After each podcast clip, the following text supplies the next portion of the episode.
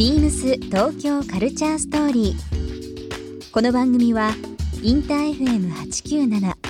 レディオネオ FM 心の三極ネットでお届けするトークプログラムです。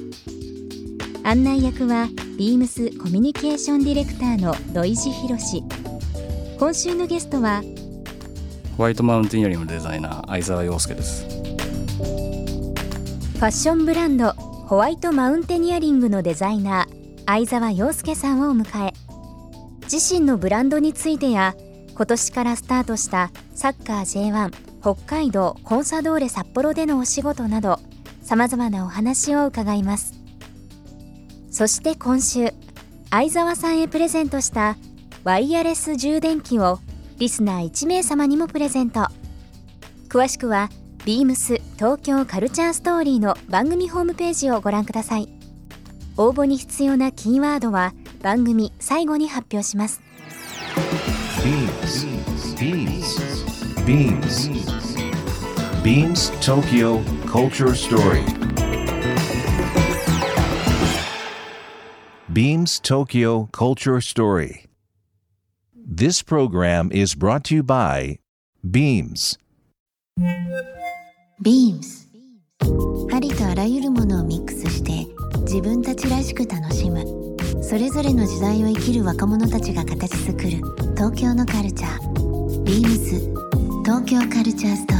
リー。まあ、ホワイトができて14年目、えーホワイトマウンテンイヤリングというブランドもう本当に世界でも人気ですけども、まあ、そこから、えー、と今まあ時間が経って、まあ、特にコンセプトでいうとデザインとか実用性とかあとはい。技術、まあ、この3つの要素っていうのがまあ一つブランドのアイデンティティになってるとは思うんですけど、はい。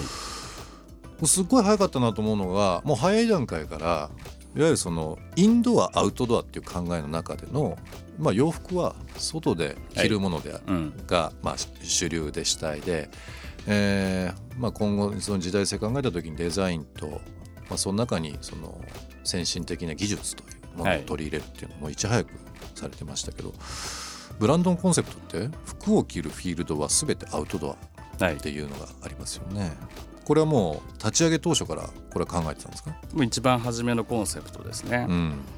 なんかこう時代的にも含めてなんですけど、うん。何をやってるのかっていうのは明確に伝えないと、うん。すごい分かりづらい時代だと思うんですよ。うん。まあ、アウトドアをアウトドアウェアをに特化した自分の中でのファッションを表現したいと。うん。で、まあ、コンセプトを立ててでブランド名も含めてなんですけど誰が見てもこれアウトドアのテイストっていうことが入ってくるっていうところが、あの一番大事だと思っていて、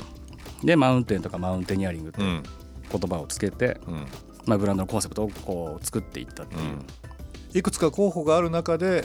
やっぱり選びました。うーんどうだ実は聞いたことないな。いや多分候補なかったかもしれないな、うん。うん。ホワイトっていう言葉はいくつか考えましたけど、うん。頭にくるやつはね。うんやっぱりその洋服のデザイナーとして白というのが原いわゆる原色の一つであってそこからこう色付けしていくっていうイメージなんですか？まあ、今はね解釈がいろいろあってよくて、まあ、ホワイトバンドと言われるとこう雪山のイメージだったりするんですけどもともとはそのマウンテンって言葉を入れたかったので、うん。まあ、その対極でまあ都市生活とかうん。都市っていうイメージをもう一つ入れたかったんですよ。なるほどね。だからまあ分かりやすく東京と、まあ、自分の好きなアウトドアっていうところで、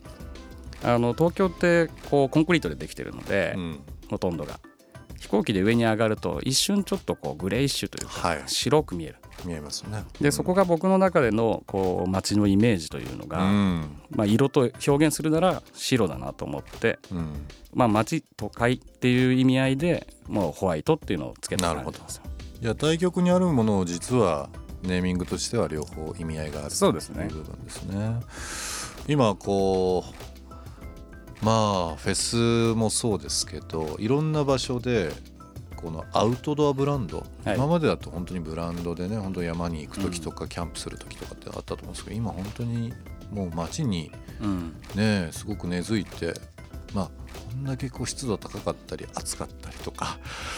やっぱり実用性を求めてそういった洋服っていうのが本当今あの主流になってきてますけど、うん、まあ十数年前からその洋服に落とし込んだ相沢君が見て、まあ、その14年間で感じてることどうですか？その今自分がやり始めたことがどんどんどんどん街に落ちてきてるというか。うん、うん、まあ、それはやっぱりどれだけ自分たちが洋服に対して、うん、まあ、あのフィットさせていくかっていうのって時代に変わによって変わるじゃないですか。はい。だから本当に今おっしゃったようにその日本の気候だったりとか、うん、まあそのオケージョンだったりその遊び方だったりっていうのが、この10年間で大きくいっぱい変わってきたのを、まあ、横目で見ながら、あの自分たちが洋服を作るデザインをするっていうのは何なのかっていうのを、まあ、日々考えてるところですね。なるほどねでも本当に10年前と今のデザイナーの方が本当にいろいろ変わってきたなと思うのがお話しすると影響を受けてたのとかって結構こういろんな人多くはあの過去のデザイナーに影響されたとか、はい、音楽に影響されたっていう、うん、相沢君なんか面白いのが、まあ、音楽とかその辺はもちろんなんだけど建築とかね、うん、まあ、それこそスポーツとかいろんなジャンルから何かこう影響を受けてなんかこうものに落とし込んでいくっていうのはなんかすごく新しい時代のデザイナーの考え方で面白いなっていうふうにはね改めて思いますけどね、基本的に気持ち的にはアクティブに行きたいというか、うん、まあ、いろんなものに興味持つっていうのはだんだん年取ってくると少なくなってきたりとか、うん、ある程度自分の方程式ができちゃうから、うん、うん。なんかあんまりチャレンジしなくなってきちゃうっていうのをもう意図的にあのいろんなものを見ていくっていう方向に自分をしていくっていうのもあるかもしれないですね。あのそのアウトドア関係の、まあ、遊びというのは、昔からしてってそれがやっぱり大人になってからの影響ってあったんですか？もうね子供の頃からうちの父親がもうアウトドアフリークだったんですよ。お父さんが、うん、で単純にこう山に行くとかじゃなくて、うん、ファッションからこだわっていくんですよね。うん、だからまあ、今ハンティングワールドのディレクションをやらさせてもらってますけど、はい、まあ、小学校の時から親父それ持って あのバブアーを着て、うん、ダナーのブーツ履いて、うん、あの山とか川に行くんですよ。当然僕も体が大きくなってくればそれを着るじゃないですか、うん、だからだいぶ早い段階で今の自分のファッションのルーツにつながってるんですよね、全然ジャンルが違うんですけどデザインの仕事をしてたので、の広告関係なんですけど、まあ、ちょうど90年代前半とか、一番日本がこう盛り上がってた時代、本当にこう親父とに連れられてこうローリング・ストーンズとか、うん、えー、マイケル・ジャクソン、うん、U2、えー、ジャネット・ジャクソンその辺こうちっちゃい頃から見に行ってて。めちゃくちゃかっこいいこと言ってるね。本当ねあのありがたかったです、ね、いやお父さん感謝ですよ、それは。でも今父親となって、うん、あのよくねインスタグラムとか見てると、うん、いろんな福島連れて行ったり北海道連れて行ったり、まあ、近所散歩したりとか。あの見てるとやっぱそういうお父さんの影響もあったんですかね。いろんな経験をさせようという、こう父親相沢洋介のシーンをいろいろ見ますけど、そうですね、うん、なんか比較的早く亡くなってしまったので、まあどのタイミングで自分のことを覚えてもらっているかっていうのって結構気にしてて、うん、で今まあお互いそうかもしれないけど働き盛りというか、うん、仕事も責任もできてきたしやりたいこともできてる。そうですねこのタイミングでいろんなものを見せたいっていうのはすごくあるかな。なるほど。いろんな要素で多分そのホワイトマウンテニアリングというブランドができてると思います、はい、僕の中でイメージとしてはそのアウトドアという部分とあとはまあ前澤君がまあ美術大学玉美ですけども、えー、出られてるっていうこともあるかもしれないですけどそのよく洋服の中に出てくるテキスタイル。もともとの生地と合うそのテーピングとか、はい、なんかこうやっぱり大学で学んだことっていうことももちろん洋服で、うん、染色家でしたっけ？そうです。染色家ってすごいですよね改めて。僕らの代が、ね、染めの染色ね、うん、染めと織って書くんですけどね、うん。あの僕らの代までその染色家って呼ばれてて、うん、今はもうない今テキスタイルデザイン科ってなってるんですよ僕はそこの客員教授をやってるんですけど、ええ、デザイン寄りじゃないんですよね。工芸寄りだったんですよ、はい、だからこう手仕事で何かをやっていくっていうのがすごい強い、うん、あの科だったので、まあ、ちょっとね今と雰囲気が違うんですよね。うんうんうん、でちなみに僕は洋服の勉強全くしたことないんですよね。当時、うん、当時っていうかまあコムデ・ギャルソンに入るまで、うん極端な話で言ったらミシンに糸かけられないようなレベルで コムデ・ギャルソンに入ってしまったっていう結構周りからはいろいろ言われましたけど、まあでもそれは縁あってね入ったわけですけど、うん。まあでも大学でその、えー染色か染め織りですけどまあ染め織りを学んで今の、うん、デザインにある程度その一つの要素として入ってると思うんですけども、はい、なんかこう考えると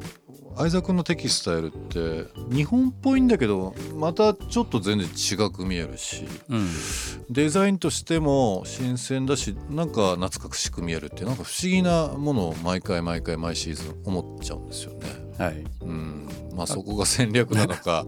感性が出てるのかっていうのはあるかもしれませんけど。もしかしたらなるべく洋服のジャンルじゃないところに目線を持っていってうん洋服に合うようにフうんィットさせるっていうことを、